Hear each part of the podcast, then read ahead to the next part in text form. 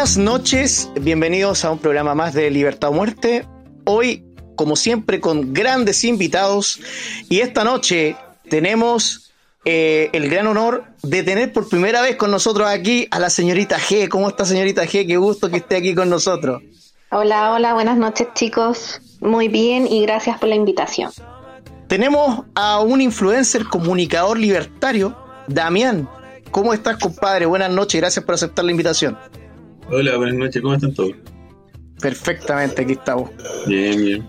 Otro que se suma primera vez aquí, pero que no es nuevo porque es parte de nuestra gran alianza libertaria, el señor Francisco Fernández, el camarita amiga. ¿Cómo está, compadre?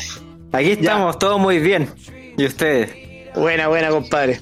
Bueno, y también vamos a saludar aquí, que ya se está convirtiendo en eh, parte de la casa, el Yayo. ¿Cómo está el Yayo? weón? A- acá dando jugo, po, si lo único cuestión que doy. Como siempre, po, Como siempre, nomás, po. Muerto de sueño, debo entrar a trabajar mañana a las 8. Muerto de sueño, de ánimo. Mira, mira, tengo, tengo hasta fan club. Tenemos a, como a- día, Marta y yo, recién. Claro. Volvemos a tener aquí en el panel al pelado Sáez que se había perdido. ¿Cómo está pelado? Ay, nunca perdido. Andaba por ahí en otros menesteres nomás, pero siempre aquí. Siempre pendiente. Siempre Bien, ando bien, la Estaba pelando. Bien. No, no. que son mal El hablados. pelado se andaba pelando, bueno. No, yo no me pelo. Otras se pelan conmigo, pero yo no me pelo. Eh, Sí. Huesito rico. Nada, aquí eh, esperando, Juan, que llueva, loco. Bacán que haya llovido varios días. Juan, pónganle ojo a la lluvia, weón. El cambio climático, yo no es sea un progre culiao, pero sí nos afecta, un bas- nos, nos afecta bastante.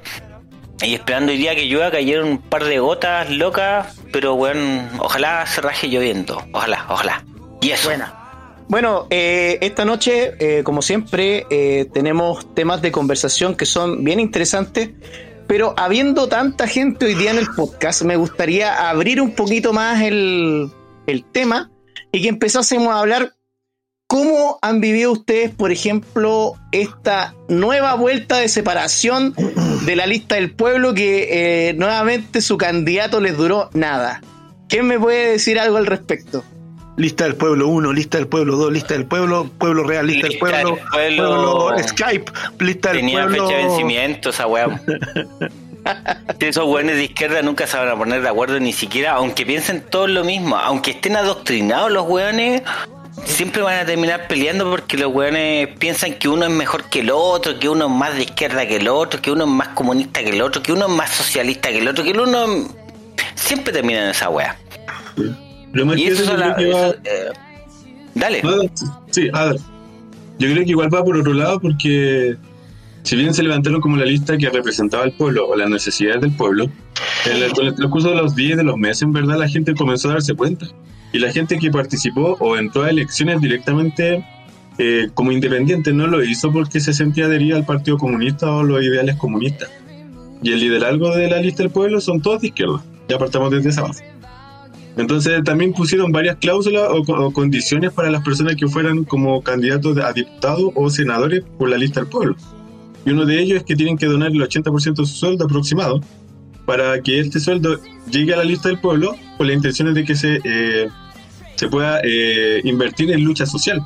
Entonces, Eso- que- Esas son las típicas políticas comunistas, po, Los eh, pero si lo que quieren es plata, weón. Los comunistas son así, trabajan así. Y eso, ojo, eso podemos criticarlo toda la wea, pero yo creo que está bien en cuanto a que si tú tienes un colectivo y tú dices, ya, nosotros te vamos a impulsar, vamos a mover gente para apoyarte, toda la wea, de la plata que tú vas a ganar, que viene del Estado, puta, venga acá al, al movimiento, partido, etcétera, que te está apoyando. Yo no encuentro ahí mucho malo. No, lo malo que le no encuentro es que que sea plata del Estado. Yo digo que Pero sí, que- ahí donde empezamos a cachar que hay gente que, puta, aunque la plata la- te la estén regalando, como en este caso a estos weones políticos, que te toquen ese bolsillo, aunque te la estén regalando por no hacer nada, ya te duele y te empezáis Sí. a salir de los colectivos. Y ese, ese es el tema. Yo creo que el, el ideal de los comunistas, porque el Partido Comunista igual funciona de la misma manera. del sueldo que reciben del Estado, lo reparten entre ellos según las necesidades que tengan. O esa fue la declaración al menos de Camila Vallejo en su tiempo. Eso es lo que le pasó al Giorgio. No tiene nada de malo si ellos colectivamente se ponen de acuerdo en eso y están todos de acuerdo. El problema es que la gente que participó en la lista del pueblo quizás no está de acuerdo con Islam. Entonces no son tan comunistas como son los líderes del, del colectivo. No, pues son más donde el- se quieren llevar la plata entera para el bolsillo y no apoyar Es que a quienes lo apoyaron. Yo, yo, yo, yo pienso que el sueldo de los senadores y diputados es bastante alto, eh, pero que te asignen el mismo sueldo, te igualen el sueldo al, al sueldo de los convencionales, que es eh, 2 millones y medio y 4 millones en asignaciones, y que te reduzcan tu sueldo, que va a ser aproximadamente 20 y 34 millones para diputados y senadores aproximados, es una reducción bastante alta.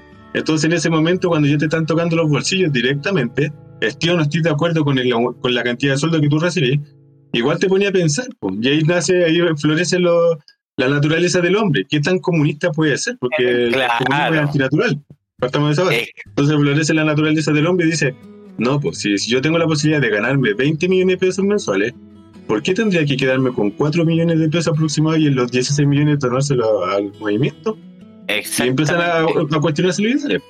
Es que Sí. ahí es donde se, se, se derrumba esto del socialismo en cuanto a cuando a ti te toca en el bolsillo.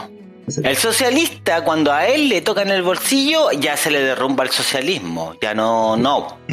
No, pues Claro. bueno, lo mío es mío y ahí me gusta el capitalismo, me gusta como quieran llamarle, ¿cachai? El libre mercado, la weá que sea.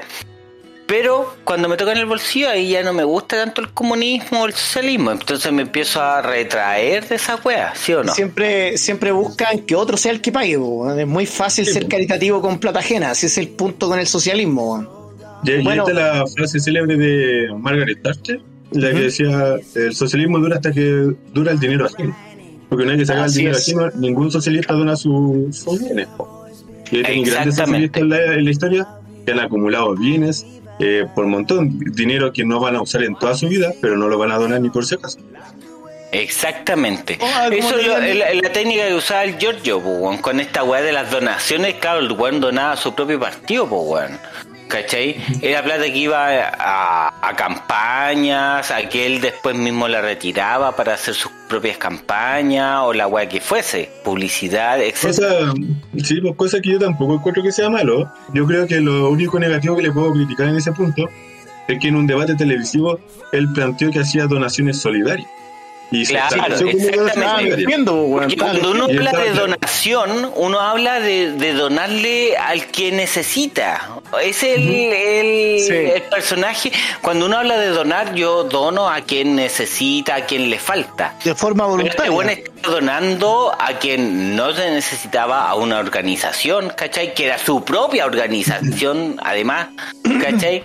Sí, yo Entonces, mira, claro. no está malo cuando es tu propia plata. O sea, tú podés financiar eh, un- una organización que comparta tus ideales. Eso está súper bien. Pero el problema, el problema aquí es hacerlo pasar como un acto caritativo. Entonces, hay que hacer esa diferencia. Una cosa es financiar, ¿no es cierto?, una idea o una organización en la cual yo creo que promueve mis ideas. Y otra cosa es hacerlo pasar como un acto prácticamente de, de amor los por la humanidad. pobres. Claro. Claro. Claro, Es que estoy ayudando a los pobres. y, se acuerda, y acuerda, y acuerdan que Bombalé cuando lo dijo, Bombalé dijo, mentira, usted miente, eso es mentira, usted no, usted no dona la mitad del suelo, está diciendo mentira. Y- Bombalé lo sabía todo, Bueno. Bombalé lo sabía todo, y, y luego, no, sí, sí, sí. Y Bombalé no lo quiso dejar en vergüenza en la tele. Le dijo, bájate el sueldo, po. a ver, bájate el sueldo. Dejó Y- vergüenza. Y ese weón le respondía, Sí, yo- me gustaría, que me encantaría. eh, eh, lo- yo creo que lo hizo para que si co- hubiera una contradicción en el futuro y yo creo que con esa intención, porque después le especifica que él donaba su sueldo con sus colegas que no tenían trabajo y donaba la mitad de su sueldo, Bombalé. Entonces, él siempre planteó el tema de la donación en un contexto solidario, ya Solida- solidarizando con otro, Es que eso, eh, cuando uno habla de donación, yo creo, tenemos que estar todos claros que uno habla de donar, de regalar, de, de, dar ese usufructo que uno tiene, que uno logra, a otros que lo necesitan. Uno habla de eso con donación, no le vas a donar al buen que tiene plata, al buen que está bien, le vas a donar siempre a quien lo necesita. Cuando uno habla de donación, la gente, el colectivo, la gente en general cree que le estás dando a alguien que no lo tiene. Entonces, ahí es donde está el juego de palabras de estos hueones, ¿sí o no? Señorita G, ¿quiere decir algo? Eh, sí, podría ser. no, la verdad es que eh, estoy de acuerdo y no de acuerdo con Pelado, pero eh, es bueno escucharlo en el sentido de que eh, pienso que las donaciones se pueden hacer para gente que necesita como gente que no necesita. Eh, eh, en fin, si el fin es bueno, eh, va a ayudar a las personas y es colectivo, yo no tengo ningún problema. La diferencia está en cuando tú donas sabiendo que hay un juego trucho de dinero, ahí me parece diferente. ¿Cachai? Eh, no es lo mismo, te doy un ejemplo ya, Greenpeace. Todos sabemos que el Greenpeace igual va a tener dinero. Eh, pero yo dono porque a lo mejor quiero salvar las ballenas, ¿cachai? A lo mejor la causa es buena. Pero es diferente cuando, no sé, pues tú le donas a Piñera porque quieres sal- salvar la TAM, ¿cachai? Eh, para mí son cosas completamente diferentes. que- Entonces. Ese, es mi punto. Cuando uno habla de donar en este país, cuando uno habla de donar, el, el co- colectivo, la gente común, habla de donarle a los más pobres. Claro. Oye, Ya, pero, ese- pero si hay- ese- pero ese si- es el- es el concepto socialista, pelado. Es el si- concepto socialista. Por Pero eso, si por eso- por eso te Lamentablemente- digo, esa es la imagen que se plantea. Yo dono porque le estoy donando a los más pobres. Pero si alguien libremente le quiere donar a la TAM en forma voluntaria, es problema. Bienvenido sea. Claro, sí, bienvenido sea, yo- creo que el pelado se refiere a y- lo y- y- gente socialmente. Sí, y, si Andrónico, y, y- y si Andrónico Luxich, en vez de, de donarle a esta, ¿cómo se llama esta deportista? A la Eh, La. A la Matilda quiere donarle a Alianza Libertaria para que divulguemos la idea de la libertad. Bienvenido sea su dinero. Sí, no, sí, Absolutamente. bien. Pero Y muy bienvenido, muy bienvenido. vamos a decir todos los programas.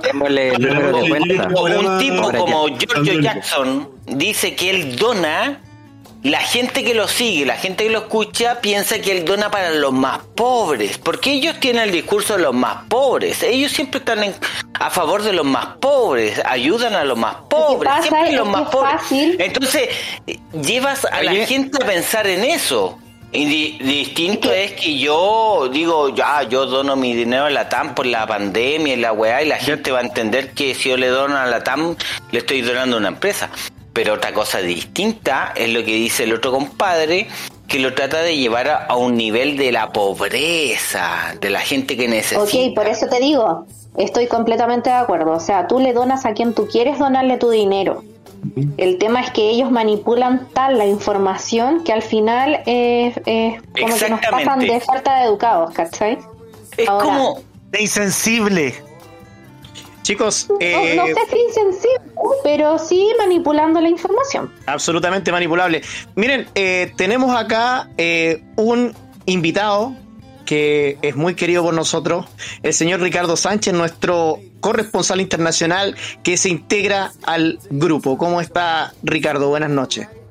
Hola, hola chiquillos, muy buenas noches, gracias por permitirme la oportunidad de estar aquí compartiendo con ustedes, de verdad muy interesantes los temas, sobre todo con respecto al tema de las donaciones, porque estamos hablando de que las donaciones son, son voluntarias y cada uno puede eh, decidir a qué va a donar. Y no solamente las donaciones son en metálico, porque tú puedes donar tu tiempo, puedes donar tus conocimientos para impartir de repente algún curso o suministrar saberes, o puedes colaborar con otras personas que están elaborando otros proyectos de áreas donde tú te, te desarrollas y sientes esa, esa satisfacción de poder ayudar y de ser un punto de influencia en la vida de los demás, porque tienen que saber que eh, más allá de esto, por ejemplo, cuando tienes la oportunidad de ser benefactor, puedes influir positivamente en la vida de las demás personas y este punto puede ser a una persona que la incentivaste a estudiar o una persona que la incentivaste a, a- emprender.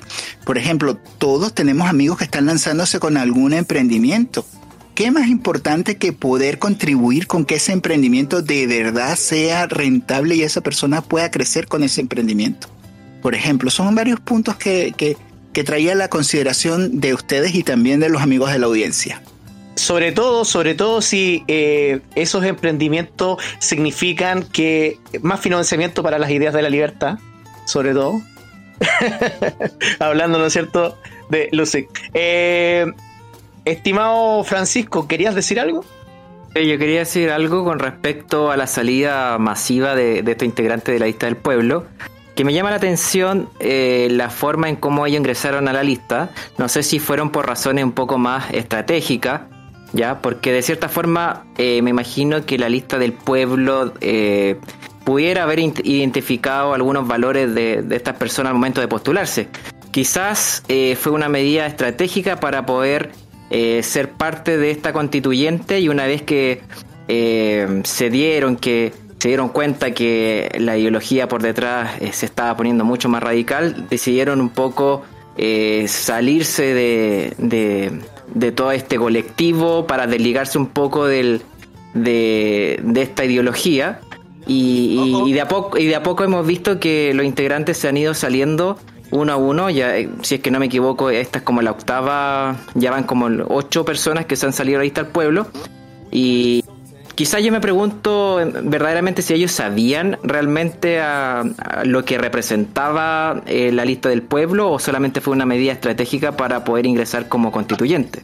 Esa fue, esa es mi principal inquietud. Yo, yo creo, yo creo, y, y quizá puedan estar de acuerdo conmigo, yo creo que esta cuestión es simplemente marketing. O sea, el, el- el- el marxismo es marketing.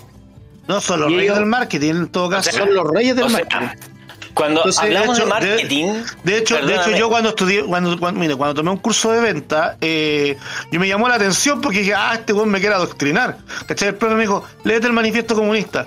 Y yo dije, oiga, profe, no, no, güey, pues si, si estoy aquí para aprender venta, no, no política, le dije yo.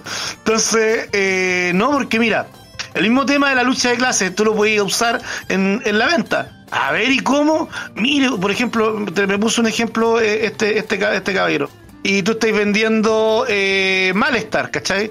Y entonces llegas donde alguien que tiene, tiene la marca oscuro, ¿cachai? Y entonces tú llegas y le dices, oye, ¿cómo le ha funcionado el servicio de teléfono oscuro?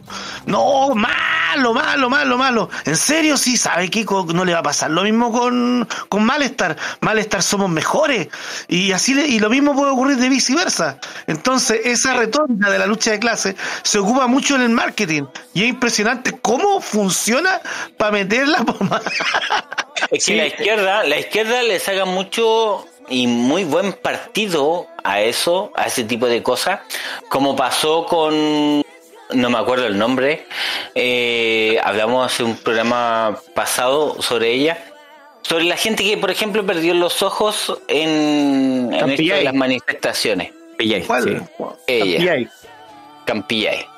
Entonces la izquierda toma todo esto, gente víctima, referente, el pelado culiado que dice que esta weá sea una mierda para todos, o sea, y que ahora es constituyente, ¿cachai? Que es uno de los constituyentes, toma todo ese desenfado a lo mejor, o, o como quieran llamarle en realidad, lo toma la izquierda y lo hace parte suyo, de un malestar general, lo vuelve general.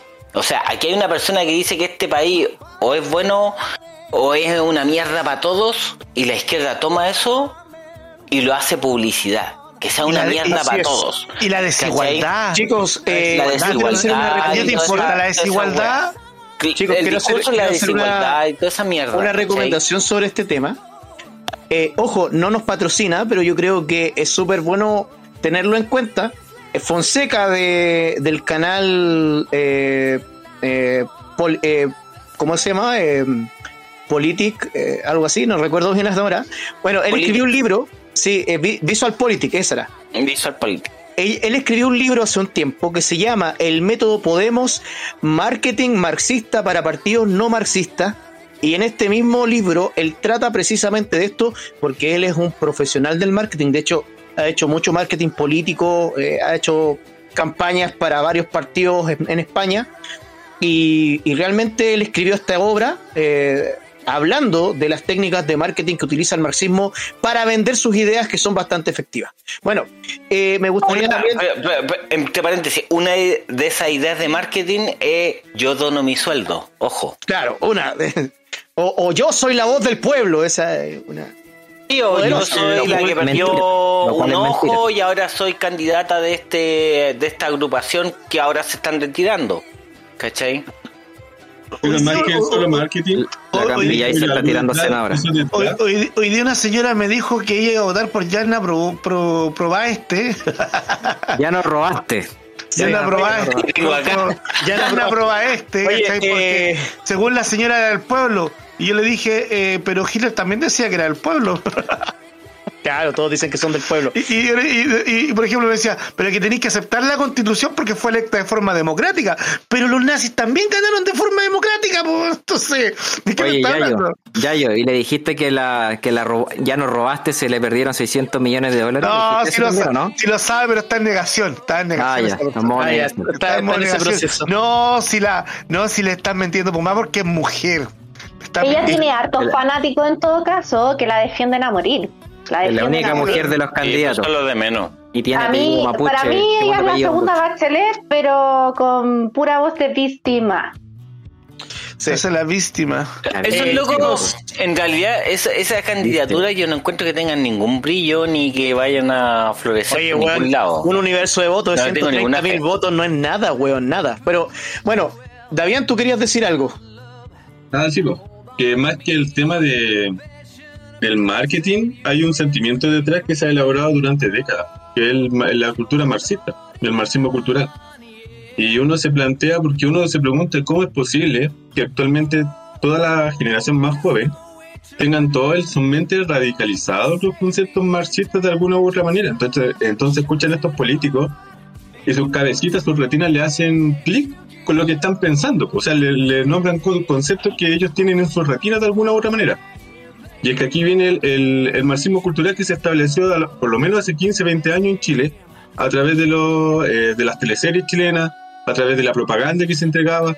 Y aquí, por ejemplo, uno puede ver teleseries del, de hace 10 años atrás o 15 años atrás, en que ya hablaban de la vivienda digna, de, de la injusticia social, en donde ya se utilizaban estos conceptos que quedaron en la retina de las personas. Entonces, cuando pla- se para, se para un político y te habla de la justicia social, de la vivienda digna y de todos estos derechos, la persona, como lo tiene en la retina, lo asocia inmediatamente con algo como sentido común. O sea, Oye, no, y- no tiene un sentido crítico más allá. Y no solo eso, y no solo eso, el- el- dentro de la malla curricular de primer año medio, por ejemplo, ya hablan de neoliberalismo, po. O sea, No, ¿de qué estamos yo, hablando? Yo, yo creo que va más allá de eso. Yo quiero, yo voy a tomar lo que dice Germán muy certeramente en cuanto a que esto se basa en un, un agua cultural, de que la izquierda te vende un discurso que es muy fácil de repetir y de defender. Es un discurso Te lleva, te lleva, weón, desde la. Esta weá de la. ¿Cómo que se llama? Eh, que somos diferentes socialmente, de la dignidad, de la weá, hasta la dictadura, weón. Tiene todo un discurso que es muy fácil aprender de forma retórica. ¿Cachai? Que es muy fácil para la gente aprender de forma retórica, porque a la gente, y ahí hay que ser, yo creo, sincero, weón. Hay gente que no lee, que no investiga, que no averigua, que no entiende, que no cacha la weá. Entonces, es más fácil aprender el discurso que es simplemente retórico. O sea, yo te llevo desde la dignidad hasta la falta de recursos, hasta la dictadura. ¿Cachai? Y te voy llevando ahí para atrás. yo Hasta pillarte y tratar de... Ah, dile. Estoy de acuerdo contigo. Hay un... eh, iba a comentar algo muy interesante porque el, el gran detalle de todo esto es que el marxismo cultural te trae un tema bien interesante que dice que esto no es culpa tuya, es culpa de los ricos. Entonces, Claro. Siempre, el marxismo, siempre el marxismo te pone un culpable. Siempre Claro. hay un enemigo en común y esa weá lo tenemos claro. Un enemigo interno, uno externo, ¿cachai?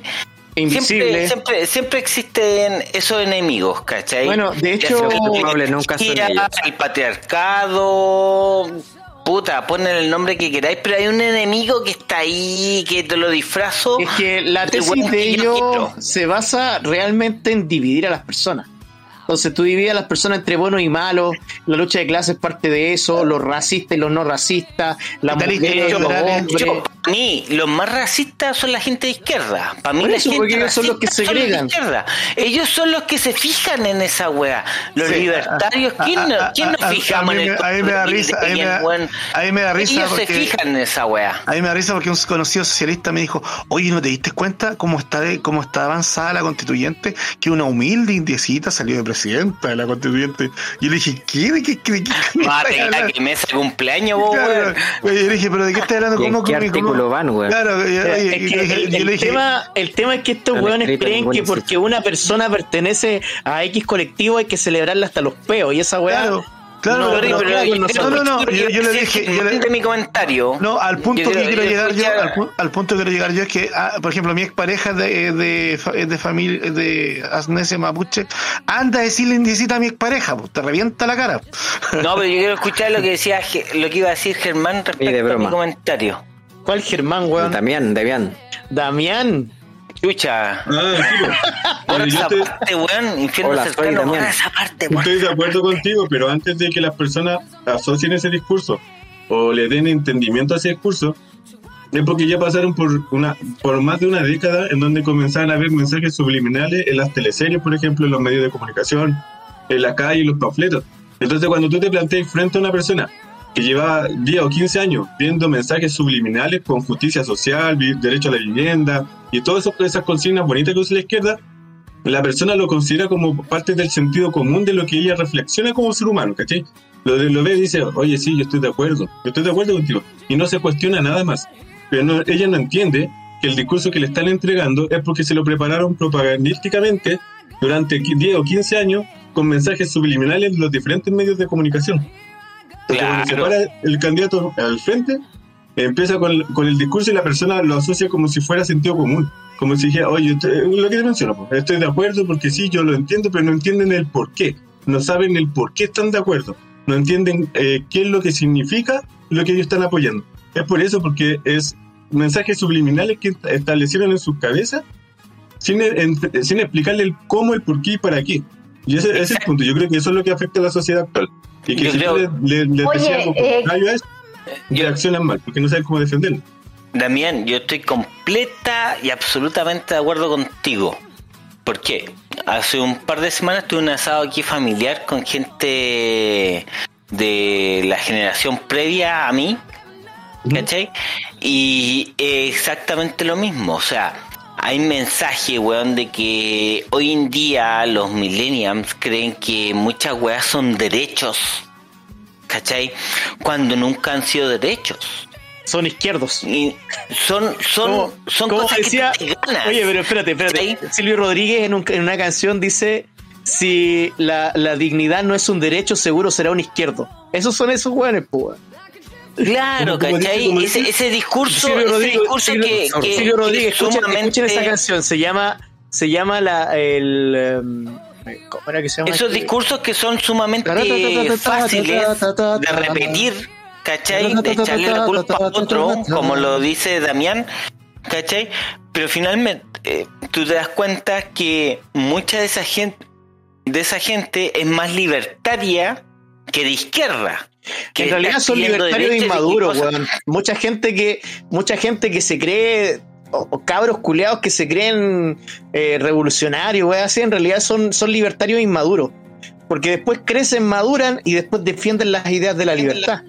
Y, oye, y eso ha pasado. No saben yo que te, son yo te puedo dar fe de eso, de muchos jóvenes de 14, 17, de 14 a 19 años, porque yo tengo un grupo WhatsApp y el WhatsApp está publicado en todas las redes sociales. Entonces la gente se une. Y se une gente para hablarme a mí directamente. Y, y me dicen que ellos pensaban que, claro, que efectivamente ellos antes eran comunistas y se dan cuenta que no son comunistas. Cuando empiezan a entender los conceptos que uno les empieza a explicar, y es enorme la cantidad de jóvenes que se acercan a hablarme por WhatsApp a decirme, oye, tú me hiciste ver esto de esta forma y cambié de, de opinión, cambié de pensamiento. Y me piden que les recomiende libros, ¿Qué? entonces les recomiendo libros. Y es impresionante la cantidad de Eh. jóvenes que se dan cuenta que no son comunistas. En el fondo, eh, la idea del comunismo es bonita, pero no es, no es viable. Y entienden que no es viable si para llevarlo a cabo de alguna u otra manera tiene que haber un Estado totalitario. Entonces, no, la gente no quiere un Estado totalitario. La gente quiere vivir en libertad. Si yo, Sí. yo una de las cosas que siempre planteo en los live es que no es aceptable que en pleno año 2021 la discusión siga siendo entre la libertad y el estatismo. Claro. O sea, ¿qué, qué puede ser de malo que alguien exija libertad? Y eso los, los- los pone a pensar de cierta manera. Bueno, Y les da y- vuelta la cabeza porque lo- comienzan- lo- comienzan a decir, chuta, ¿cómo voy a estar en contra de la libertad? O sea, Lo- es que lo interesante, lo interesante es que uno habla de libertad y te dicen que eres facho, bueno, o sea, hoy en día defender la libertad Lo es facho, claro, pero, sí. pero No, eso, no, no. eso es- Oye, es pero ignorancia, yo quiero- cualquier quiero- cosa distinta al socialismo es facho. Cualquier Oye, cosa dejemos hablar a la señorita G, pues weón. Señorita G, por favor. No me dejan hablar. Oye, señorita. G, ¿le pego yo? ¿Le pego yo? El patriarcado. Señorita Sí, bendita entre tantos machos. Ya, chiquillos, lo que creo yo es que a pesar de todo lo que estamos conversando, que es la contingencia y todo, pero no es malo hacer ejercicio, como pasó ahora con el tema del apruebo o el- o el rechazo. ¿Por qué? Porque la gente sale de esa burbuja como lo que pasó con la constituyente, que creyeron que todo se iba a solucionar que estas personas iban a tener un sueldo acorde a lo que era del pueblo, que no iban a aceptar grandes asignaciones, que no se iban a subir el dinero. Entonces, por lo tanto, eh, este tipo de ejercicio no es malo, porque te pone la, a, juntar las neuronas y decir, yo no voté por esto, porque toda la gente que votó apruebo, la mayoría está muy desilusionada, está muy decepcionada y siente que le metieron lo que ustedes ya saben en el ojo. Dígalo, Por ende- Aquí no hay censura. No, ¿para qué? ¿Para qué? Yo soy una dama. La del ojo. es demasiado fuerte dice, en ¿no? Chile como para decirlo, ¿cierto? Entonces, eh, claro, a lo mejor esta no fue la realidad que le pasó a Cuba ni a Venezuela, pero hemos tenido el, el privilegio y nos dimos el gusto, digo, dimos, porque claro, a lo mejor yo voté rechazo, pero soy parte de este país, por lo tanto eh, me sumo a la mayoría, el que gane el más mejor, por así decirlo, y si ganó la prueba, bueno, hay que bancársela nomás, pues, ¿cachai? Pero eh, todo aquel que votó a yo sé que en su conciencia siente que Sí. debió haber votado rechazo. Por ende. O, o no, no, no que ella, no que sienta, ah, mira, quiere hablar el colega, que yo ya he hablado harto. Pancho, No, también, también. la- Yo quiero saber tu opinión sobre la gente que, que votó a prueba y ahora se cambia como un poco la chaqueta o por último se da cuenta de que la cagó, no sé. Tu opinión sobre ese tipo de gente. Tú que eres un influencer, Claro, te tiene que llegar mucha. eh, te tiene que llegar comentarios. mucha, Mira, muchos He comentarios sobre conocido este tipo más de cosas. opiniones de personas, no solo a través de las redes sociales, po, pero he conocido más opinión porque puse un negocio. A mí en enero me despidieron. Y con mi finiquito se me ocurrió poner un negocio. po. Dije, al principio quería buscar trabajo y después dije, ¿por qué tengo que buscar trabajo? O sea, ya, ya tengo 33, ya, y me arreglé con un negocio. Dentro de ese negocio hay muchas personas que me Póngale, reconocen. winner, winner. Muchas personas que me reconocen y se paran al frente mío a hablarme, ¿cachai? Y muchos Por de ellos favor, son por personas que favor, a dinos de qué es tu negocio, de qué se Es trata tu negocio. Es un minimal. Excelente, excelente. Y lo- Bueno, ahora, en- ahora lo ampliamos a pastelería. Pues Empieza el. el- el- a- Lee la dirección, toda la wea, sí. De la Aquí, aquí sí, lo puedes sí, decir, sí. aquí lo puedes decir. Una, una pregunta de Aquí Santiago. sí el emprendimiento. Santiago, sí, en la comuna del Ya, de hecho. ya, cuando vaya para allá, eh, prepara pasteles. Vale. Ah, No, sí, ya joven, tenemos el pastelero. eh, De hecho, También. probablemente conocen a pasteleros. Te voy a encargar unos tres Bueno, pasteles. bueno, cuando, es- cuando amplíe esa carnicería me avisáis y me dais pega. Ay. Weón, no Lo que, pasa, lo que pasa es que el Yayo se quiere ir para Santiago. Ah, va. Ah, huevón, el Yayo. El Yayo se ¿de qué conoce los tú, Yayo? cortes. Claro. Yayo, ¿de qué parte eres tú? Vente para acá, pues ya yo, De, weón. de- de Concepción. No, te de Santiago. Bueno, conoces como Santiago chico. Yo me iría más al sur todavía. Un mini Santiago. Valdivia. O, o tomemos en una isla, po. tomemos en una isla y vivimos. Sí, la, la- sí, la llamamos, sí, la- oye, la llamamos oye, Yayo- Yayo. la- la llamamos Yayolandia, la primera isla Yayo, acabas capitalista. de revelar el plan secreto de la Alianza Libertaria. ¿Cómo es posible? No, no lo Mm, revelé. Tú lo acabas de revelar. viviendo los dos solos. Mm. Pero te apuesto que si nos tiran a, vivir a una isla, levantamos. Es la una isla diversa. No, yo, creo, yo, creo, yo creo que sí, weón. Cualquier cosa. donde- donde- Dejen una pura isla sin nada. Y a los capitalistas. Y, y, y, y en un año vamos a tener. Te, te levantan un segundo Japón, así. Sí, claro. No, si Zelanda. a mí me ponen una isla, yo corro desnuda por esa isla. Oh, ya, yo quería. Ya, yo- yo- atracciones turísticas de la isla, Liberlandia. Oye, pero es buena Nadie te va a multar, señorita G. Vamos a buscar una isla calurosa. Pero les gustó la idea, ¿vieron? Se pusieron Eh, varios eh, colorados. lo yo- yo corro. Yo El corro chavo ya no está pelota- morenito, está rojo. Yo corro en pelota detrás de, la señorita G. Así, cara dura. Un pelado atrás de la chica. Y más atrás el perro, el Júpiter. Más atrás el Júpiter corriendo detrás de nosotros. Ah. Ay, bueno, el punto que estaba mencionando que muchas personas que votaron a prueba y te lo comentan así directamente, eh, lo hicieron con la intención de, de porque en verdad la nueva constitución o la nueva, porque yo creo que igual hay que usar bien el lenguaje, es la nueva propuesta de una posible constitución. No me gusta decirle nueva constitución porque la gente puede mentalizarse que sí o sí tiene que ser la nueva constitución y no es así, es una propuesta de una posible nueva constitución que puede ser aprobada o rechazada. Entonces muchas personas me comentan Por eso, rechazo de salida. Ojo, rechazo de salida. Ya, pero déjalo que pencas, termine favor, su rechazo. intervención, Perdón, señorita G, si perdón. no, no voy a correr pero eh, el punto está en que muchos, muchos, a muchos les vendieron la nueva constitución con, la, con las soluciones. Eh, Era la, la solución, la panacea. La panacea de todos los problemas sociales. Y cuando ven que los constituyentes, por- de hecho por eso yo estoy tan satisfecho con la convención constitucional, porque ellos mismos se están desprestigiando, ellos mismos con el aumento, mira, el- el- la primera semana que comenzaron a trabajar, se dedicaron a hacer de todos, menos a ponerse de acuerdo en el reglamento, que era lo que tenían que hacer. Y durante esa primera semana, de lo más importante que levantaron para ello fue el tema de aumentarse los recursos para la convención, que no sé si recuerdan eso. Y eso ya fue un golpe en el estómago para todas las personas que votaron la prueba. O sea, la desde ese momento la confianza en la convención se redujo a un 14 un 15%. A finales de julio era un 14 un 15% menos de confianza en la convención por gente que se declaraba de, de izquierda. O sea, ni siquiera por gente de centro. La gente de centro igual tenía, había disminuido la desconfianza. Oye, ¿qué Y, y esa fue la, la razón por la que aprobaron, porque se la vendieron como panacea. Y el. Oye, Eso de vender en un papel que tú vas a tener el derecho gratis y absoluto sobre algún servicio y te lo voy a escribir en un papel eh, esa fantasía la que vendieron ¿cachai? ahora cómo se es. financia esa fantasía vamos averiguándolo ¿cachai? Oye, se oye, financia pelado. de nuestros propios bolsillos Pelado, le damos la palabra al Pancho, después al le y damos después la al Chamo. palabra le damos la palabra no hay Eh, problema yo por lo general en las redes sociales he visto que la mayoría, o sea, gran parte de los seguidores que yo tengo, eh, se ha visto como arrepentido de haber votado a prueba y gente más o menos de, de nuestro sector. Eh, y que verdaderamente uno se da cuenta que a lo mejor se está recuperando de cierta forma el sentido común a raíz de, de todas estas, estas cosas que, que han pasado, que en verdad eh, han podido ver, por ejemplo, el, show que han hecho de, llevar a la tía Pikachu, al dinosaurio, al Congreso, de subirse en 4 millones eh, las asignaciones, ¿ya?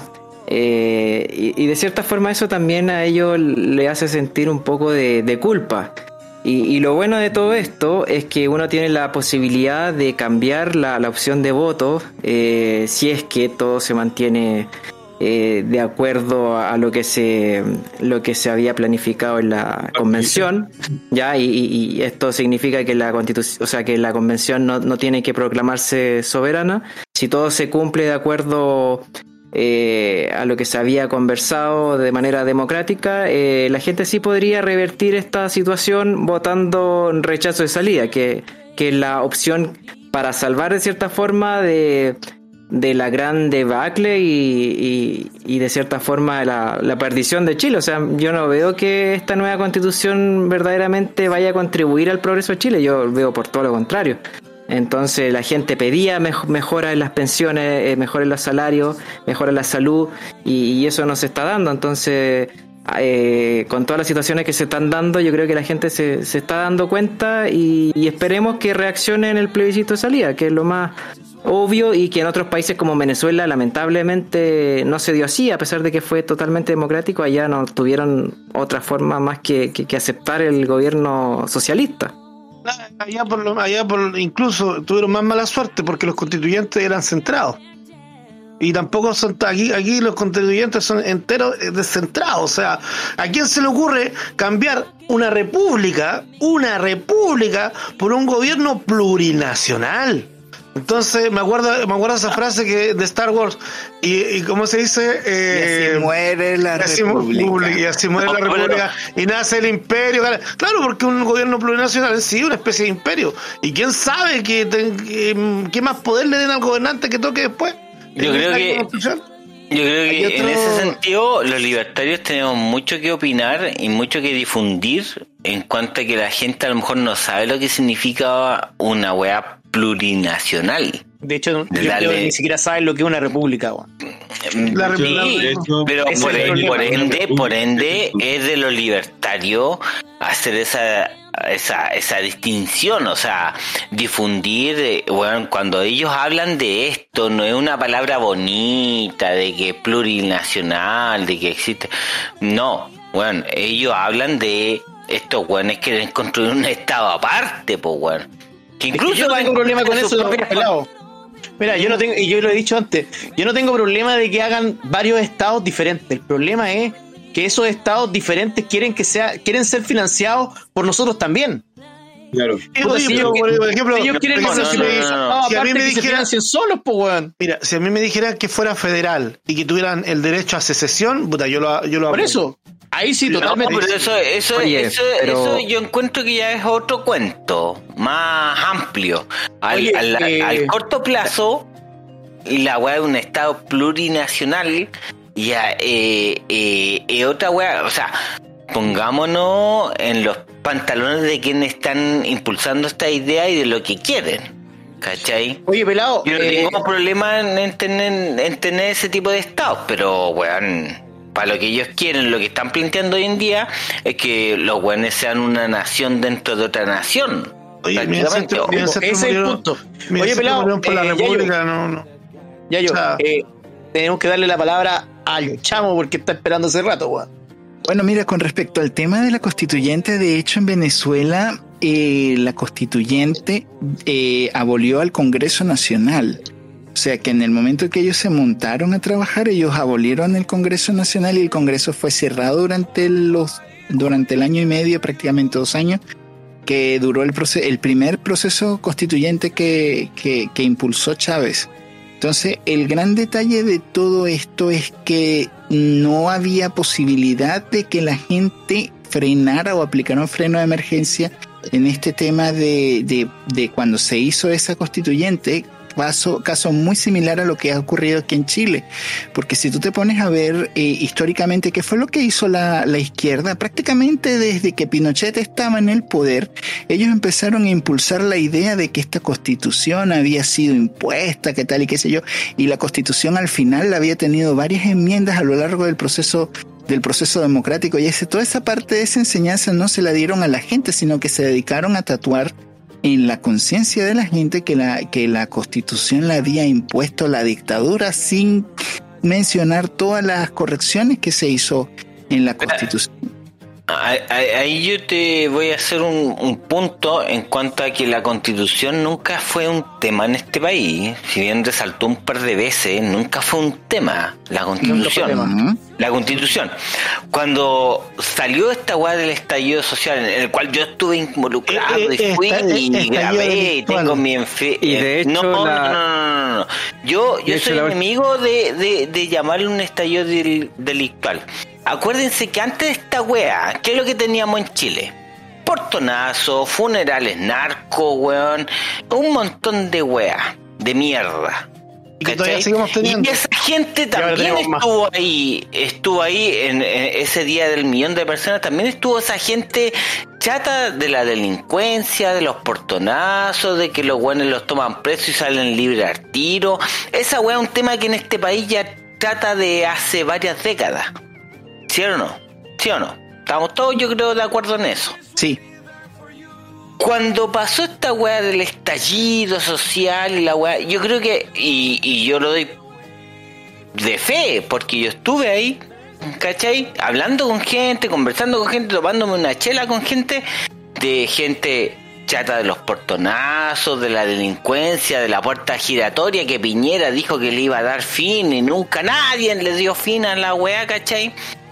¿Por qué? Porque tenía un poder judicial entero de izquierda, weón, que liberaba a los weones, o sea, los pagos lo agarraban, los weones lo liberaban, y los pagos se aburrían de agarrar a los mismos weones una y otra vez. Esa weá estamos claros. Ahora, Esa weá era en este país. Te, te comento algo, inter- algo bien interesante porque si tú te pones a ver, y de hecho de la misma evidencia que ha salido a lo largo de, lo- de los últimos años, sobre todo con los famosos computadores de Raúl Reyes y la FARC y el Partido Comunista y toda esta gente, ¿qué tan preparado estaba el Estado de Chile para enfrentar un escenario de guerra de cuarta generación? No lo Nada, estaba nada, absolutamente nada. Nada, Entonces, nada, nada, con- nada. Porque Nada aquí, que- aquí, aquí lo que han hecho es destruir la inteligencia. Se dedicaron a destruir la inteligencia. Exactamente. No, y te comento, te comento algo más, Pelado y, y- y Rodrigo, que eh, no solamente eso, sino que en medio de todos los sucesos que ocurrieron, ¿qué fue lo que hizo la izquierda? La izquierda lo que hizo fue destruir lo poco que quedaba de la institucionalidad chilena. O sea, los policías quedaron prácticamente, ustedes no, si le tienen piedra, ustedes tírenle las piedras de vuelta. No, Sí, ¿qué es quedaron en eso? No, no, no, no. Quedaron A eso completamente- yo, ¿cachai? A eso voy yo, a esa, a esa anulación prácticamente de la fuerza pública.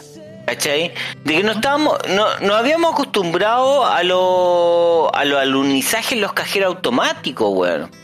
¿Cachai? A los portonazos, a un montón de delitos que ya estaban ahí. Y había gente en ese millón de personas que fue a Plaza Italia a manifestarse y toda la weá, que estaban en desacuerdo también con ese tipo de weás, ¿cachai?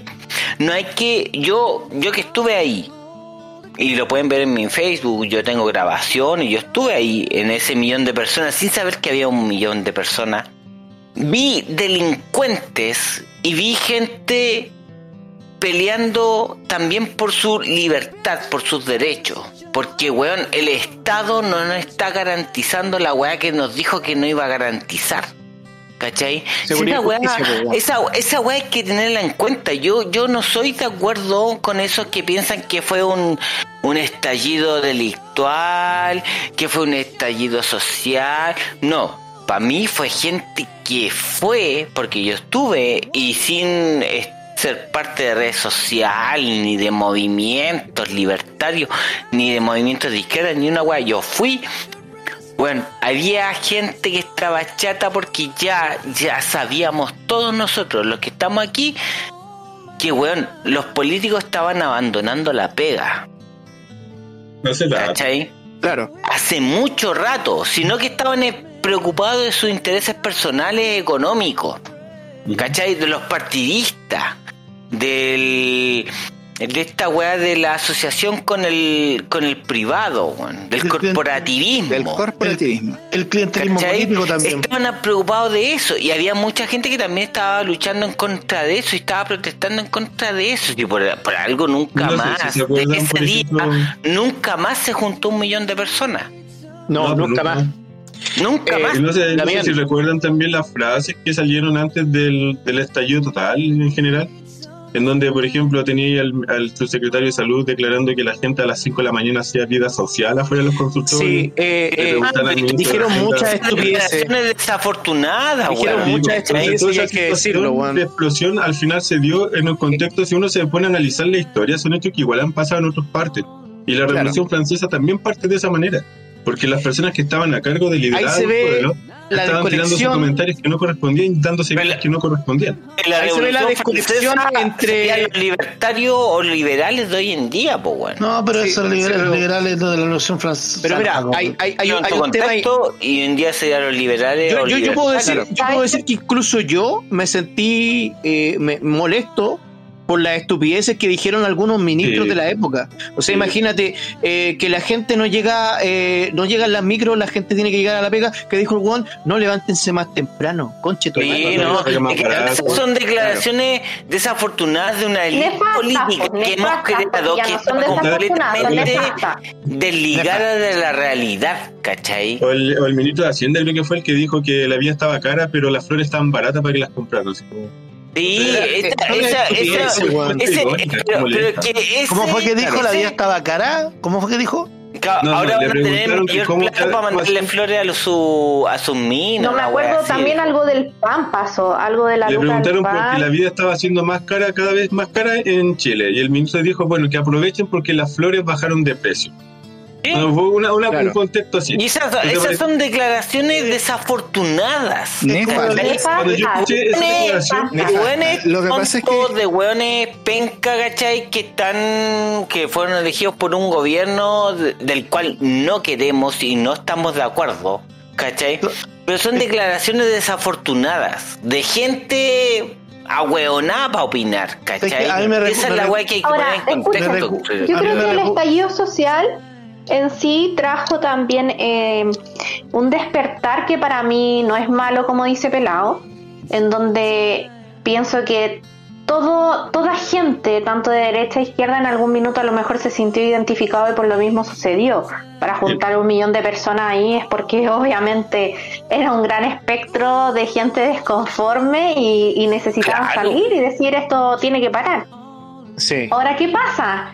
Que se politiza el tema del estallido social, convirtiéndolo en que es un es un es un- una marcha de por los derechos de izquierda. Ese fue el tema. Exactamente.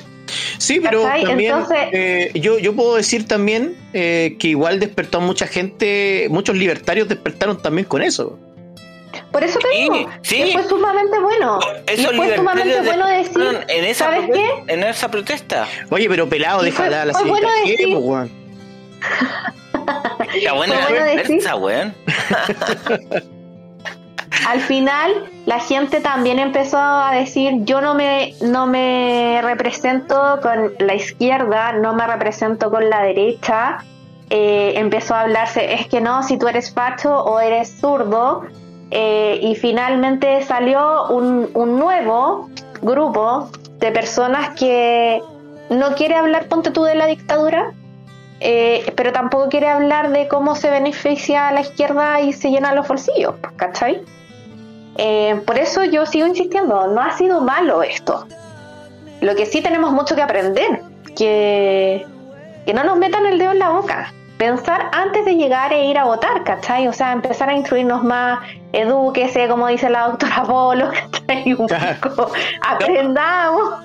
Eh, no dejar que este tipo de, de manifestaciones se lo tomen la izquierda como propias, Es que ¿cachai? las como son de izquierda. Las manipula.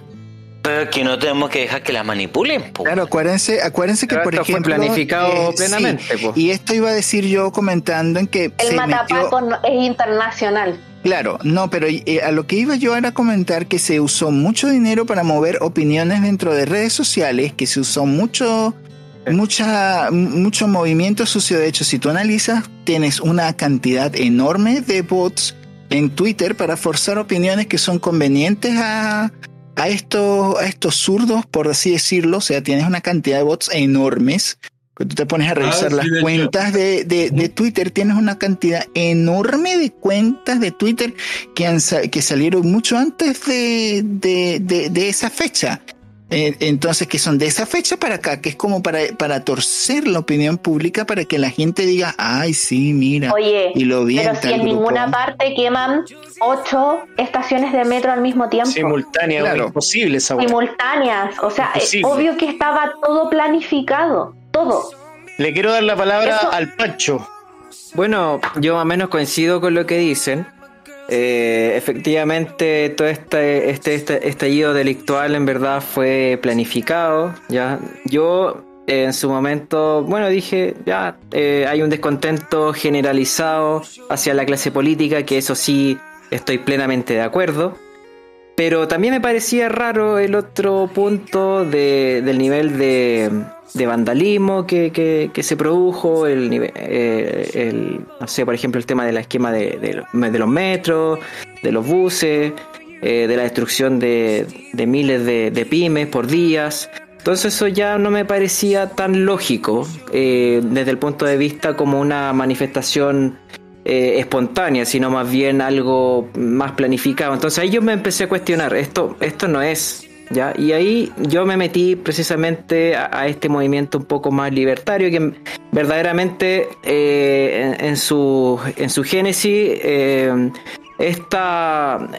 este clamor se decía que no era ni de izquierda ni de derecha, entonces uno efectivamente podría decir eso, o sea, los que realmente de nuestra vereda, quienes somos libertarios, sí podemos decir con, con esa eh, precisión de que eh, nosotros sí estamos en el lado correcto y podemos ver que eh, de cierta forma el comportamiento político que, se vivía en ese entonces no, no era el adecuado y que, también pudimos visualizar que la izquierda estaba, se estaba aprovechando de todo esto, lo que conllevó finalmente a, a, este golpe blanco, el golpe de Estado blanco, que eso fue lo que ocurrió finalmente, aprovechar todas estas medidas eh, insurreccionales para llegar al poder eh, por vía institucional y, lo que convocó finalmente también en el, en, la, en el cambio de en el plebiscito para el cambio de constitución. Eh, sí podemos decir que de cierta forma nuestro sector también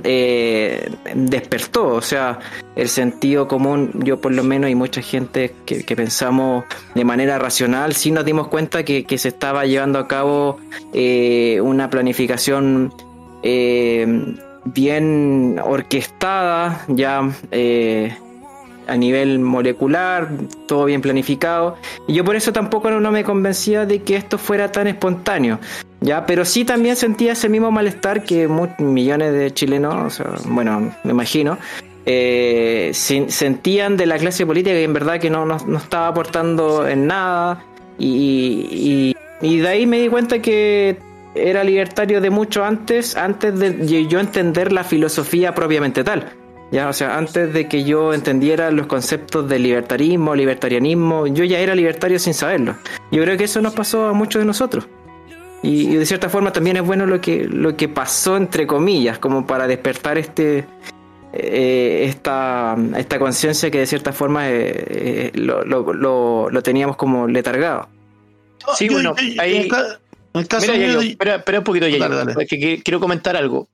Eh, bueno, yo, yo creo en, cosas como, por ejemplo, la, la, correspondencia. Hay un principio que es el principio de correspondencia, ¿no es cierto? Que em, como, como que todos llegamos a una idea, como que es, una cuestión así como, ¿cómo te podría decir? Sincronicidad, eh, como lo que llamaba Carl Jung de la sincronicidad, que es un evento que pasa en un lado y no necesariamente tiene que haber contacto entre los pares, pero va a pasar también en otra parte. Esa es la sincronicidad de Carl Jung. Yo, debo decirlo, ya me, ya me consideraba libertario antes de que eso pasara, pero me llamó muchísimamente y radicalmente la atención que después más personas se empezaran a identificar con estas ideas y puedo decir que algo que yo realmente yo rescato de lo que, de lo que fue este descontento social. Yo, yo quiero hacer la diferencia. Una cosa es el descontento social y otra cosa es el estallido delictual. Yo hago la diferencia. O sea, todos estábamos en descontento, todos estuvimos descontentos. El problema fue después que nos llenamos de delincuentes. Por eso es que yo lo digo así. Yo, yo sé que, eh, yo sé que el pelado tiene su forma de verlo, pero yo veo que se despertaron también los delincuentes. Claro, los delincuentes siempre aprovechan. Eh, obviamente en un momento de caos las ratas salen. Sí, pero por eso, por eso es que yo hago la diferencia. Yo hablo de descontento social. De hecho, de hecho cuando tú te, perdón, eh, cuando te pones de, eh, acuerdo para ir a, atacar a una comisaría y eso, esos carabineros se van de un sitio, los delincuentes y los narcotraficantes pues van a tener vía libre para tomarse una comunidad, entonces los ciudadanos que andan completamente desarmados no van a tener cómo contrarrestar eso. Entonces, eso era lo que, lo que quería comentar. Por favor, Damián, continúa, disculpa. No, no, yo te, Libre porte de armas. que era, los delincuentes son oportunistas. Entonces vieron la oportunidad de comenzar a saquear, a robar, y lo hicieron costumbre. Aparte que tenían la, tenían eh, el respaldo de la izquierda, la izquierda, que no lo había respaldado directamente, pero el silencio eh, otorga, como, como dice una frase. Entonces la, la izquierda no condenaba. Y de hecho cuando le preguntan al, al, presidente del Partido Comunista qué pensaba sobre las manifestaciones violentas, él dijo que no, no le iba a condenar porque sería contradictorio a su ideología. Estamos desde la base que los comunistas son violentos y normalmente llegan al poder así. Ahora que lo están haciendo vía democrática. Entonces igual, igual, igual responsabiliza a la gente por ejemplo, el apruebo ganó con un 80%, 78%, que no es un porcentaje menor, es un porcentaje bastante alto. Eh, y la gente tiene que hacerse responsable, tiene que hacerse responsable de que tomaron una mala decisión. Yo sé que a nadie le gusta sentir que se equivocó, Eh, eh, pero el que... pero- Mira, yo, yo no voy a negar eso, yo no voy a negar eso también. Yo, yo te encuentro toda la razón porque de partida hay reglas del juego claras. El que no va a votar, vota de facto. ¿Cachai? claro, Si eh, pode- nos ponemos a decir que, claro, el 80% del 40%, la verdad es que aquí ya tuvimos un programa donde hablamos de eso y la verdad es que hay reglas del juego que están claras. Y la, y la democracia, como la conocemos, que es la democracia representativa, a pesar de que estemos o no estemos de acuerdo, las reglas del juego están, están así, que si tú no vas a votar, votas de facto. ¿Por qué? Porque votas por la mayoría, igualmente. Te sumas a la mayoría si que no fuiste a votar. Bueno, claro, independiente exacto. de eso, yo veo que hay una falta de responsabilidad tremenda, porque claro, como tú dices, el 80% aproximadamente votó a prueba, pero después, durante la- lo que fue la votación en las convencionales, bajaron los votos, entonces ahí hay gente que votó a prueba y que no se hizo responsable. Es, eh, totalmente de acuerdo contigo. Y esas son las personas que tienen que tomar responsabilidad y no tener arrogancia intelectual, porque aquí hay un, un nivel de arrogancia intelectual bastante alto, en donde hay personas que, por ejemplo, en la misma situación, votaron a prueba y después no fueron a votar por los convencionales. Claro. Entonces, ¿qué tipo de responsabilidad tiene esa persona si en temas sociales eh, tiene la posibilidad de tomar una decisión y de cuando tiene que hacerse cargo de la decisión que tomó no lo hace? Entonces, hay un tema que, que mata muchas cosas, porque te dejan pendientes muchas cosas. O sea, ¿qué, qué tan responsable podemos ser socialmente si, si ocurre esta situación? Y, y es lamentable que sean unos pocos los que participan, porque si participaran más personas, eh, probablemente los resultados serían diferentes. Absolutamente. Yo, yo les decía, yo les decía a muchos amigos, oye, ¿qué sacáis con ir a marchar si no fuiste a votar? Absolutamente. ¿Qué Absolutamente. esa- eso es típico del chileno desde que está el voto voluntario Voluntario. y, sí. y- y lo hace tener una inconsciencia eh, de ética gigante. Es una inconsciencia de ética y también el- es una el- el incongruencia. Exactamente, pero el chileno es chaquetero, ¿para qué vamos a andar con Chaquetero, sí, cuestiones? Pues sí, es ¿cachai? Tira la piedra y después esconde la mano. Entonces, Chaquetero y llorón. sí, yo voté a prueba, pero yo no me hago responsable de los convencionales que salieron. Bueno, y también había mucha Sí. ignorancia, había mucha ignorancia también. Eh, eh, No eran todos, pero también Es que- había gente Que sabéis que- que, se orquestó de una fiesta de payaso. absolutamente, o sea, No había sé. gente que decía, ay, había que votar de nuevo. ¿No era una pura B? No, es que de yo creo que verdad esa ignorancia es eh, ignorancia, ¿cómo se puede decir? Voluntaria. ¿ya? Eh, totalmente. Porque todo el mundo desde oh, un principio siempre bueno, se, se mencionó. Estábamos todos en la plaza y estábamos en la plaza, en, en la plaza Baqueano, estuvimos en las marchas del rechazo, estuvimos haciendo tremendo. Obviamente que, que se levantó ruido.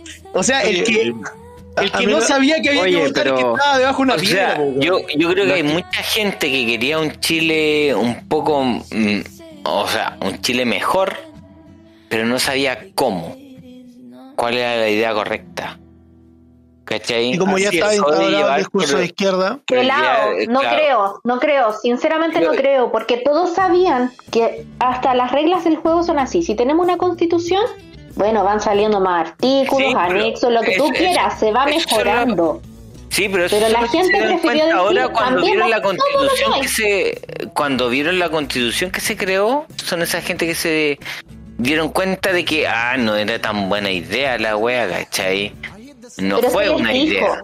se les dijo y se Sí, se les por la masa. dijo y todo, y todo eh, ayudamos en nuestras redes sociales diciéndole, weones, la constitución no es el problema. Esa weá la están planteando los políticos, y weón. Cuando yo, yo estuve ahí en el millón de personas, nadie hablaba de la constitución. Nadie hablaba de la constitución. Todos hablaban de otros temas, no sé, pues weón, del TAG, la FP y cualquier weá. Pero nadie de la constitución. La constitución, la constitución o el problema de la constitución lo pusieron los políticos. Ellos lo plantearon. lo pusieron los O sea, políticos. es como que yo, weón, en mi pega, en el sistema privado, toda la weá, yo le diga, ah, no, es que mi pega yo no la puedo desempeñar por culpa de las políticas corporativas de la weá. Weón, o sea, no, no nos pisemos la capa entre superhéroes, weón. ¿Cachai? Yo creo. Yo veo Entonces- que el millón de personas que se acumuló en Plaza Italia lo hizo porque estaba descontenta con la clase política. Sí, Los por eso- entendieron. Por eso- por eso yo hago la digo. diferencia. O sea, Por eso antes de ese millón, antes de No, ese no, estallido social, lo- ¿qué es lo que teníamos en Chile? Teníamos portonazo, alunizaje, weón, funerales narcos, un montón de ahora peor. weón. Pelado, pelado, pelado. Y. Es lo mismo. Pelado, baja, bájale un poquito las revoluciones porque aquí No, Panchito que no les voy a bajar. El pelado haciendo el pelado, weón, igual que el Yayo haciendo el Yayo, que no está tan No Yayo hoy dejan de hablar, weón. Oye, ¿verdad? Yayo está muy moderado. Es que, Yayo, ¿qué te tomas? Está, está señorito. Que Estoy estoy pagando. No, es que, es que Yayito está en, en clases de protocolo, entonces desde Ah, ahora en adelante él es un señorito ¿El ya. protocolo? Es un A la diplomático. verga, weón. Claro. Va a ser cabrón,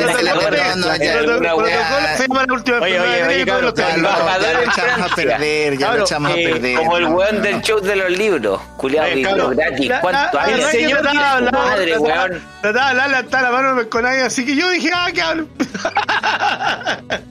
Total, ya me he expresado demasiado. Pero, por ejemplo, a mí me pasó dentro del estallido delictual, porque sí, fue delictual, weón. Que hubiera, hubiera al principio una semana de manifestaciones, listo. Yo cuando hablo de estallido delictual, no hablo de la primera semana. De la gente que fue ilusamente y estúpidamente a la calle a manifestarse sin haber votado antes, ¿cachai? Porque si te vayas a manifestar es porque votaste. Y esos güeyes, no, ni uno le preguntáis, oye, necesito que, te, que pedí pensiones más dignas para los viejitos. Y fuiste a votar en las elecciones pres- eh, presidenciales o concejal, alcalde, diputado. No, no fui a votar. ¿Y por qué votaste? No, sé. pero ahí, ahí- yo te contradigo. Es que esos porque muchos fueron a votar, Oye, por ejemplo, los que fueron a votar por Piñera que salió presidente. Yo- yo- yo- ¿qué weón es? No me yo voy a no- decir que es un weón que, que llevó a cabo su plan de gobierno, ni la weá que prometió, ni ni una weá. O sea, yo creo que. Ahueonados, ahí- lo voy a volver a decir. Había gente desilusionada de haber votado por Piñera, incluso, pues, weón. Pero, O sea, eh, lo que pasa es que hablando de gente bueno. desilusionada por la clase política, weón. Por los políticos, pelado, a, culiados. a lo, a lo que quiero decir, yo Es que sabéis yo que tuve- la a cagaron, yo porque estos debieron haber ido, así como lo hacen en los países europeos, agarrar a los hueones, meterlos en, en estos tachos de basura. Sí, pero aquí no estamos en Europa, No, no, pero eh, a ver, somos libertarios, no, no, no fascistas. Aquí estamos en. Chile, aquí Oye, estamos en G, Chile, oiga. G, G, somos libertarios, no fascistas. Es una Eh, actitud Chile fascista. con dignidad, Cuando el Estado Chile le- con dignidad. Cuando el Estado Oye, le coloca la, bota, mira, dignidad. mira, mira, cuando el Estado le coloca la bota encima al individuo por expresarse, eso se llama fascismo. ¿Ya? Nosotros somos libertarios, no fascistas. Entonces eso está Yo mal. no estoy también. diciendo eso, yo estoy diciendo de que si ellos me roban mis impuestos y no hacen su pega, Ah, No hay claramente mínimo se merecen un balde de caca, po. a los políticos Pero, sí, pero el individuo obvio, pues, weón, no. si hay- había gente contra. Bueno, yo creo que hay gente que votó a favor de Piñera y protestando en contra de Piñera, weón. Si Piñera o Bachelet salieron dos veces reelectos, es porque en la primera vuelta hicieron alguna wea bien. No, porque segunda, estamos No, no, no, no, no. La Pero Bachelet, recagaron. Si- Bachelet si salió tenemos- por bono. ¡Bono! eh, Tenemos dos veces. Piñera, porque- Yo vos- también lo comparto. Piñera no algo, hizo. algo mira, bueno a la gente mira, le debe haber encontrado, porque lo si que no, pasa es que el primer- gobierno- políticos como Mira. Bachelet, Piñe- Piñera, Bachelet, Piñera de nuevo es porque dame- un segundito, dame un segundito, dame un segundito. periodos de presidente Peladito, en los cuales no sabemos qué voy a elegir ni, ni no hay otros candidatos. Pelado, pelado, dame un segundito. Lo que pasa, la gente votó, votó por Piñera porque la primera- el, primer gobierno de. Piñera, escúchame, porque en el primer gobierno de Piñera, Piñera no, no digamos que fue un magnífico gobernante, sino que el weón hizo lo justo y necesario nomás. y haciendo lo justo, escúchame, escúchame, escúchame, escúchame. Y haciendo lo justo y necesario, haciendo lo justo, mientras menos haga un gobernante, mejor gobierna.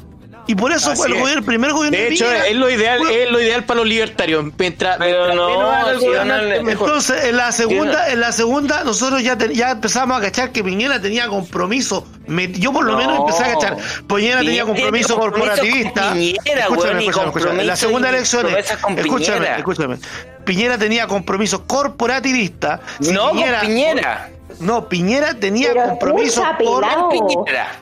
Piñera tenía compromisos corporativistas y si Piñera volvía a salir iba a avanzar sobre esos compromisos Con corporativistas. Piñera. Lo que la izquierda lo iba a aprovechar, ya, la izquierda lo iba a aprovechar para avanzar sobre las libertades del individuo, o sea, sobre nuestra, sobre la política, ¿cachai? Sobre el gobierno.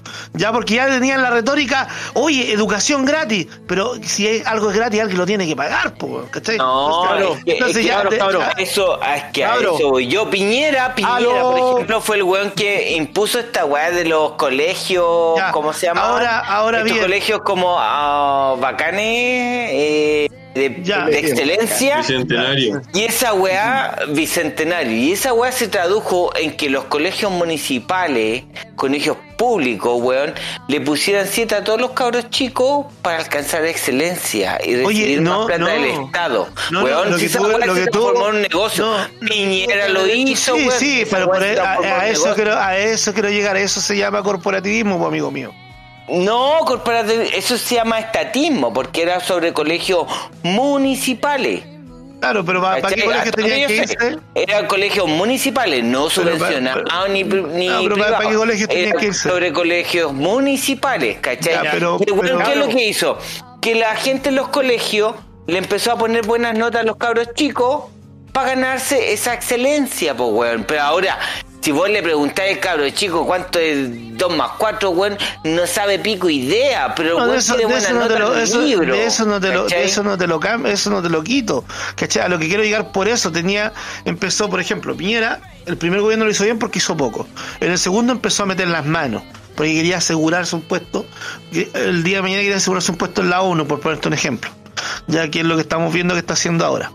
Ahora bien, yo en esa elección yo caché que no había que votar por Piñera. Así que yo voté, Ya. yo me fui más por, no voy a decir la persona porque no voy a hacer propaganda, porque esta vez no voy a votar por él. Oye, Pero uno ya rubiecito. ya yo, ya yo. De ojitos claros. Ya yo. claro. Alemán.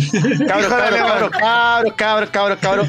Eh, Criado ¿sabes por una judía. Está súper, está súper buena la, la conversación y todo, pero eh, nos pasamos de la hora, el, el director nos va a tirar la oreja, así que vamos a proceder con los, con el minuto libre. Vamos a empezar con el Pancho, porque el Pancho quiere hablar hace rato. Le vamos a dar su minuto el libre. programa, weón, esto? Weón, el programa se nos pasó volando, weón. Sí, de verdad Y pasó. de hecho, y de hecho nos pasamos de la hora, weón. Y se Bueno, podemos esto- carreteando. Intenso. Es que estuvo muy bueno, weón. De verdad que el programa de hoy día estuvo muy bueno.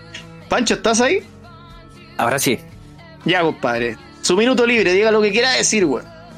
Sí, eh, bueno, agradezco estar acá en primera vez acá en Libertad o Muerte. Ha sido un programa bastante entretenido, eh, con gente muy buena onda y todo. Y, y bueno, creo que entre libertarios, ya sea eh, a través de distintas corrientes, en distintos partidos incluso, eh, tenemos que llegar eh, mucho más allá de en relación a, la actual política, ya, ya sea libertario quizás con, con los diferentes matices que- que existan. Y estas instancias son muy buenas como para entregar distintos puntos de vista, lo cual yo considero algo muy valioso. Y, y se agradece este tipo de instancias y la idea es que eh, sigamos sumando distintas, distintos espacios de, de comunicación para, entre, para seguir eh, educando a la gente con, con, de cierta forma con, con nuestras ideas que en verdad eh, tienen que ver mucho con la esencia del ser humano eh, en términos de, de libertad. Entonces eso eh, es muy es muy consecuente con lo que nosotros planteamos. Así que muchas gracias por, por, por haberme invitado a este programa. Excelente, estimado Francisco. Bueno, yo quiero rescatar eh, palabras tuyas. La verdad es que no importa en qué partido esté un libertario, eso no es lo que importa. Apoyémoslo. Apoyemos a quienes quieren llevar la bandera de la libertad al Parlamento. Eso es lo que tenemos que hacer. No podemos perdernos, porque si gana, si ganan ellos, si gana el enemigo, el verdadero enemigo, esa mierda que tenemos de, de convención se va a convertir en asamblea. Entonces apoyemos a quienes realmente eh, estén luchando por las ideas de la libertad. No importa en el partido que estén. No importa si están en el partido republicano, si están en el partido de la gente, o si están en RN o en la UDI, no importa. Si el tipo se identifica con las ideas de la libertad, apoyémoslo. Le quiero, le quiero dar también la palabra a nuestro gran invitado eh, y ojalá que, que pueda estar nuevamente en algún otro programa aquí colaborando junto a la Alianza Libertaria. Nosotros luchamos por las ideas de la libertad, estamos dando la batalla cultural y yo sé que tú también, Damián, te doy tu minuto libre. Bueno, primero que nada agradecer el espacio, eh, estuvo divertida la conversación eh, y interesante igual, pues, porque quedaron varios puntos fuera así por falta de tiempo, pero se pueden aclarar en otro programa, ¿no? Para la próxima, compadre. Vale, excelente. Invitado. Totalmente, si quieres venir al próximo programa, eh, lo hacemos igual. Tú Ya, me dices, no, bacán. así puedes. Vale, Le vamos a dar eh, la palabra, pero no le vamos a dar un minuto, le vamos a dar medio minuto porque ya hablo mucho. El pelado sabe. Ya, el culiado malanda. Bueno, yo quiero decir un par de cosas puntuales. Uno, les recomiendo la película Otra Ronda que está en Netflix. Muy buena.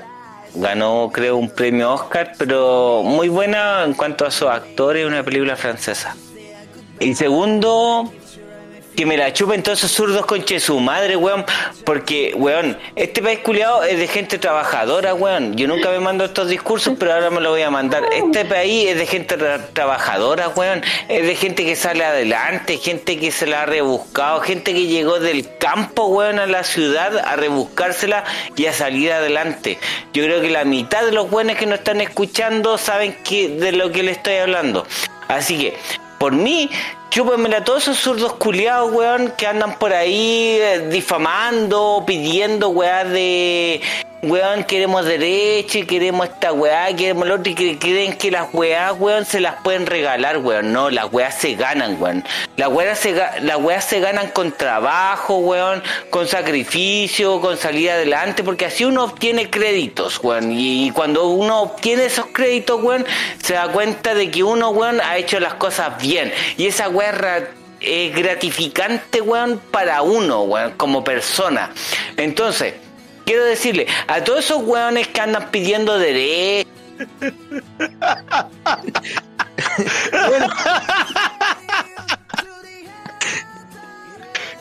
Tu saldo no es suficiente Ay, para no continuar esta llamada.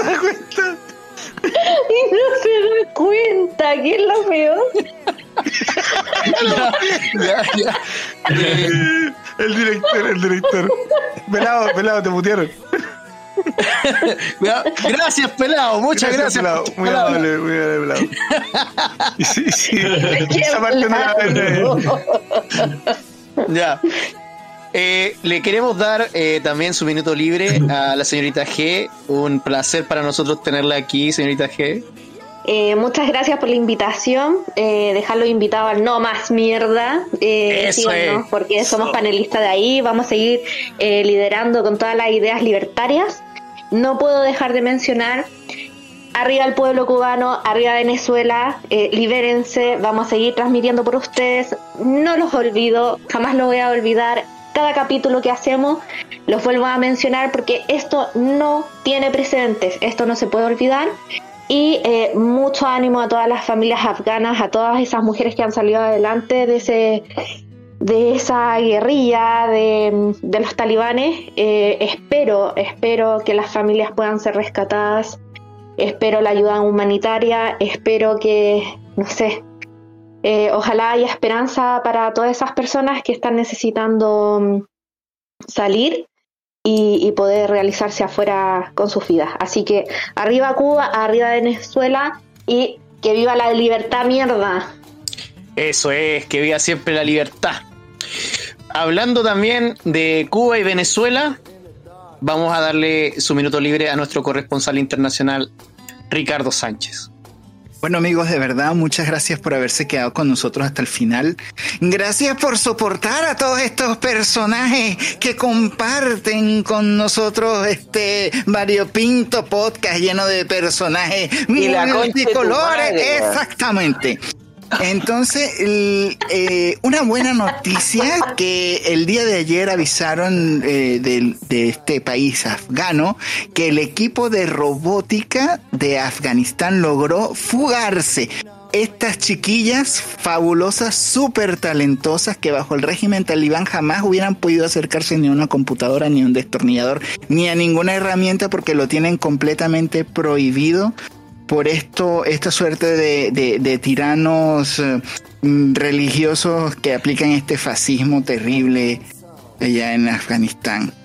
Las luchas continúan, todos los días se puede avanzar algo y podemos construir un futuro mejor y de cada uno de nosotros depende construirlo. Feliz noche. Excelentes, excelentes palabras, Ricardo. ¿Quién es ese Eh, talibán? Puta, ya yo te iba a dar la palabra ahora, weón. No, pero ¿quién es ese tal Iván? Ah, ya. Hablando de tal, del talibán. a ti, eh, pero es lo mismo. Hablando del Ah, talibán.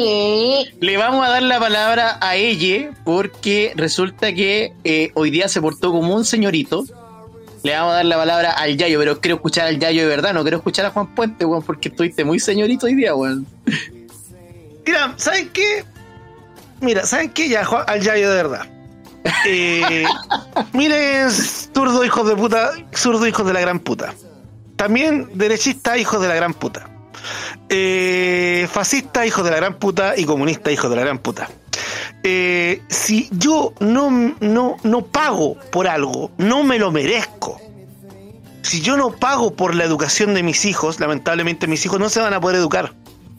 ¿Ya? Eso de la educación gratis lo único que hace es cagar, cagar el empleo el día de mañana. Porque si algo es gratis, tú empiezas artificialmente a generar un mercado de muchos, de muchos hueones, ¿cachai? De muchos hueones socialistas sin pega, ¿ya? Entonces cuando llegan a buscar pega, y como hay muchos de esos ingenieros o, o- o abogados o X o lo que sea, al haber mucho de, al haber mucho de un servicio, ya ese servicio baja de costo. Así que ese hueón que se sacó la chucha estudiando durante 5 años y pagó más de, di- más de 15 millones por esa carrera, ya le van a pagar 600 lucas con cuea. Así es la verdad. Así que la gratuidad lo único que hace es que vos el día del mañana ganís menos. Eh, porque la gratuidad no existe. No, la Claro, verdad no porque existe. te, te la sacaron antes, pues. Claro, Después exactamente. tienes que devolverla. Exactamente, y más encima, y más encima, te- y más encima, mira, tenéis que devolver el, el, el- el- ¿cómo se llama? El préstamo, el préstamo cae. Ahora, yo le sugiero a una persona, cuando ustedes sean papás de un cabro chico, o cuando su cabro chico entre primero medio, ustedes vayan juntando plata y depositen un palo a plazo fijo. En cuatro años, lo que ese cabro chico sale del liceo, ya tení, ya tenéis como, o criptomonedas. que no- ¡Cómpralo en Bitcoin! ya, pero es que no Criptomonedas. todos, eh, pero es que no todos saben sobre criptomonedas, pues estamos hablando de las ya van a saber, aquí en la Alianza Ya van a Libertaria. Aquí les vamos a enseñar cómo manejar las criptomonedas. Sí. Ya, ahora, Escuchen esta weá de programa, weón, y van a cachar. Compren monedas de plata. plata. también monedas de plata. Entonces, entonces jun- depositen en criptomonedas o a plazo fijo o de la forma que ustedes quieran, ahorren. Y en cuatro años ya van a tener un colchoncito para que ese cabro chico pueda estudiar una carrera. O si quiere se puede ir del país. O, o si quiere puede viajar por el O mundo, si no quiere sé. no estudie y pone un negocio. O si quiere no estudie por un negocio. Donde realmente le enseñen. Claro, Claro. No, no lo van a meter a la Universidad del Vino Vino que en Concepción. el dueño de su plata, que, la- está lleno de zurdos. Yo tengo un amigo, tengo un amigo que entró. Ya, yo era un minuto. Yo tengo un amigo que. Van a- cortar también. ¿Cómo están egresando los buenos de la U de Chile por Cachipún nomás? Pues. Listo. Bueno, eh, eh, fue una noche espectacular. Eh, me gustaría así que Damián nos diga dónde lo podemos seguir, eh, sus redes sociales, para que ustedes también eh, puedan escuchar lo que él hace como, como TikToker. Y con eso terminamos y cerramos el programa. ¿Damián? Yo lo auspicio a Damián, weón, muy bueno. Yo lo sigo. Vale. Mira, el Instagram se llama zona-libertaria. Así. Y el. TikTok se llama damian.allstar. Por si acaso. Perfecto. Entonces ahí pueden seguirlo y obviamente eh, aprovechen de seguir también a, so- a nosotros en la eh, eh, en todas las redes sociales de la Alianza Libertaria. Fue un tremendo programa, grandes invitados. La verdad es que estuvo muy simpático. Solamente nos queda decir nuestra frase le- célebre, pero la versión chilena. siempre Salud. les digo la misma wea. La versión chilena. ¿Ah? A la una, a las dos y a las tres. ¡Viva la conchetumare! libertad.